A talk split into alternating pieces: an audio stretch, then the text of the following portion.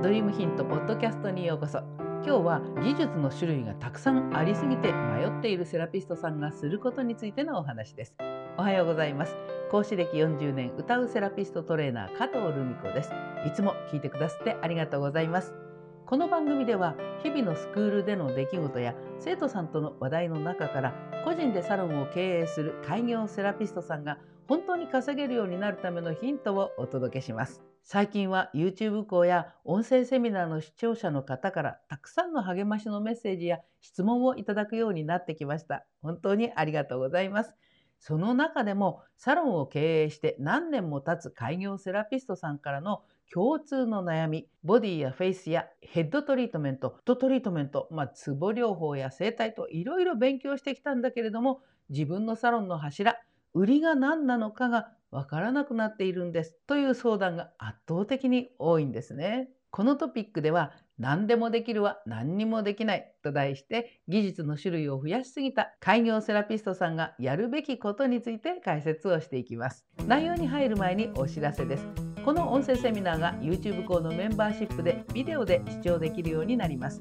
ワンコインで限定音声セミナーがビデオ版で視聴できたり有料プログラム向けのライブセミナーが視聴できるようになりますので興味のある方はこのエピソードの詳細欄からチェックしてみてくださいね。たくさんの種類の技術を勉強すればするほど自分のサロンの柱や売りが何なのかわからなくなってしまうというのは真面目で勉強熱心なセラピストさんほど陥る悩みのようです。人の役に立つ仕事がしたいと思って勉強して努力して一つの技術を身につけてセラピストになってようやく自宅や店舗でサロンを始めた頃っていうのはね私のこの技術は最強って思ってるから疑問を持つこともあんまりないんですね。でも何年か続けるうちに今までやってた技術だけでは次々とやってくるお客様の要望になかなか応えられないっていうことも出てくるんですよね。そうすると皆さん自分の技術を疑い出すんですね。他の技術も勉強した方がいいかなって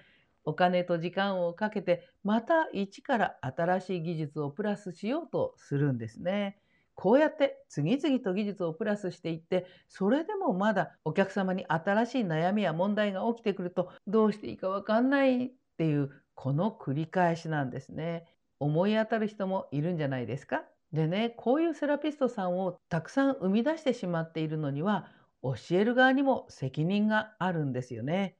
私たちセラピストが身につけている技術のほとんどは長い歴史の中でセラピストたちが実際のお客様の体に触れる中で見いだされてきた技術ばっかりなんですね。だから基本的な主義はねほぼ万国共通だと思うんですよ。例えば手のひらを密着させて動かしたり少し深い部分まで指を押し込んで揺らしたり動かしたりして緩めるようなものがほとんどですね。使うのも指先や指の腹手のひら肘と触れる部位の状態に合わせて使い方を選んでいるだけなんですね。例えばハワイのロミロミの特徴の手首から肘の間の広い面を使ってトリートメントをするこの主義はオーストラリアのリメディアルでもねエルボって言って同じように使うんですね。で指圧でもね指だけじゃなくて肘の先で圧をかけるという手法もあるんです。手を使う技術は世界共通でほぼ同じだと思いますね。誤解を恐れずに言えばどの技術でもできることは同じなんです。大事なのはねお客様の体の状態に合わせて持っている基本の技術を自在に使いこなせるかどうかなんですよね。それができないから違う状態のお客様が出てくるたんびにきちんと効果が出せるようなトリートメントを組み立てることができないっていうそこが問題なんですね。つまりあなたが今持っている基本の技術さえあればどんな状態のお客様が来ても本来は改善に向かうことができるはずなんですね。だからこそ私たちはここ何年かもう新しい技術はいらないって言い続けてきたんです。いくつもの技術を身につけてどれが自分の柱の技術かが見えなくなっている人は是非今あるあなたの技術の中からメインになる技術を見定めてほしいんです。メインになれる技術かどうかの見分け方は一つの技術でどれくらいの体の状態をカバーできるかを見ることなんですね。例えばヘッドスパやヘッドトリートメントをしている人は頭に関する症状しか対応できないのかっていうことです。フットトリートメントでは肩のこりを緩めることはできませんか？足の裏への刺激は全身に影響するって習っていませんか？守備範囲を広げられるかどうかをもう一度考えてみてほしいんです。以前の私のお客様でフェイシャルだけを受ける人がいたんですね。でも彼女はカチカチの肩こりも持ってたんですよ。で、私はね、仕事で体を酷使している人だからって、なんとかね、ボディに切り替えてほしかったんですけどね、そのお客様はフェイシャルを目的にしていらしていたので、まあね、フェイシャルにはデコルテの時に首や肩に丹念にトリートメントをするという手法が入っていたので、何ヶ月か続けるうちに、そのお客様がなんか最近ね肩こりがなくなったのよって言われたんですね。だからたとえ一部分のトリートメントでも他の部分に影響を及ぼすことができるのなら別に他の部分の技術をプラスしなくても要望には十分応えることができるはずなんですね。ぜひ今のあなたの持っている技術で守備範囲が広げられないかもう一度見直してみてください。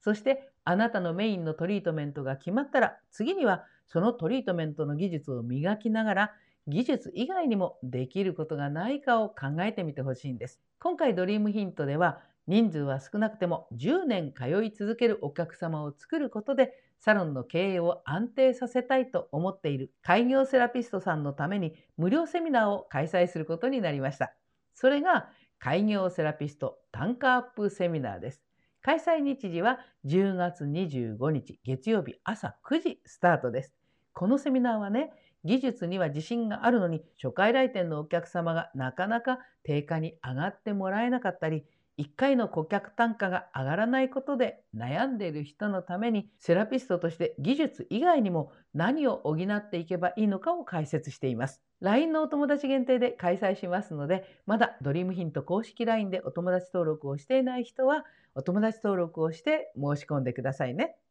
ということで今日も最後まで聞いていただいてありがとうございました。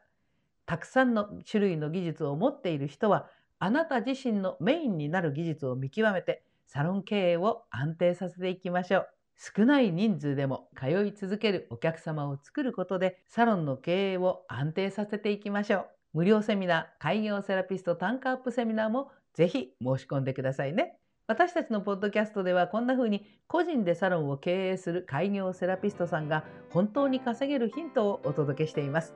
今後とも私とリュウ先生が毎週1回ずつ交代で配信していきますので、スタンド FM の方でもぜひフォローしておいてくださいね。それではまた次回の放送でお会いしましょう。